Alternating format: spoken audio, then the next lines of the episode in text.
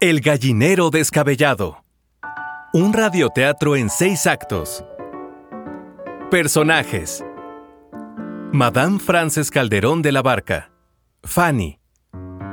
María Crescencia Reyes Carvajal.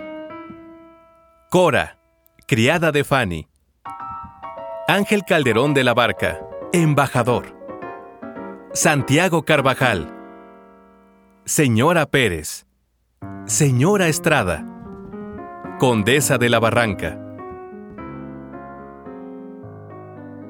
Bienvenidos a la Ciudad de México, capital de la joven República Mexicana en el año 1840. Frances Fanny Erskine Inglis, de Boston, acaba de llegar desde la ciudad de Nueva York acompañando a su marido Don Ángel Calderón de la Barca, primer embajador plenipotenciario de España en México, representando la buena intención de la corona española a través del reconocimiento absoluto de la independencia mexicana. Durante una residencia de dos años, ella escribió largas y numerosas cartas a su familia y a sus amigos, entre ellos el famoso historiador William H. Prescott.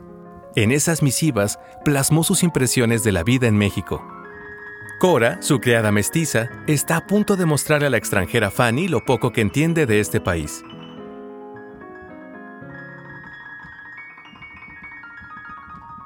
Primer acto.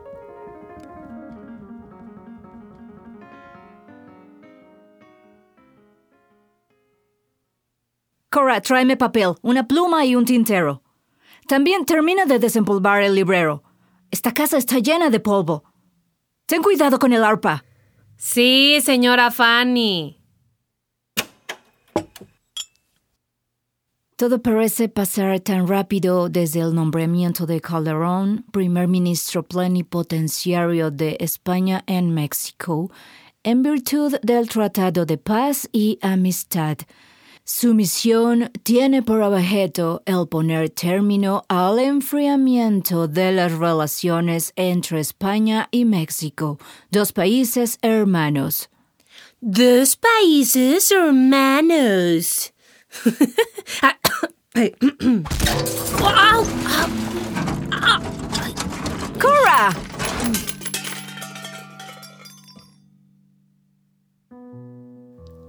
La condesa de la Barranca me prestó a Cora. ¿Será que también estaba destruyendo su casa? Salto al momento en el que por fin llegamos a las alturas, desde donde se contempla el inmenso valle, alabado en todas partes del mundo, cercado de montañas eternas, con sus volcanes coronados de nieve y los grandes lagos y las fértiles llanuras que rodean la ciudad favorita de Moctezuma.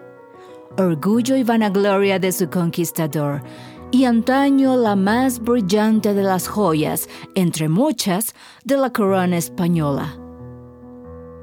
Nos invitaron a entrar en un espléndido carruaje tapizado en oro y rojo, con el águila y el nopal bordados en oro en el cielo del coche.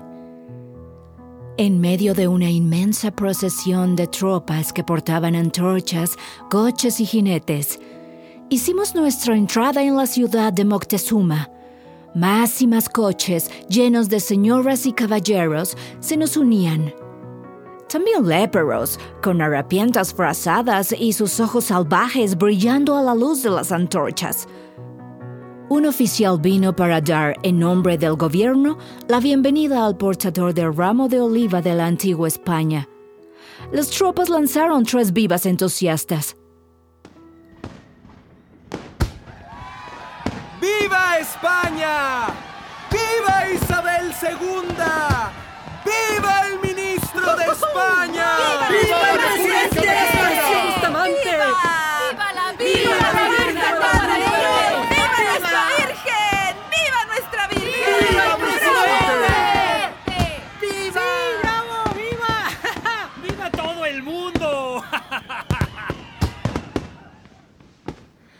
Vaya, vaya, señores, brinden a su amistad nueva y encomienden lo demás de nosotros a Dios.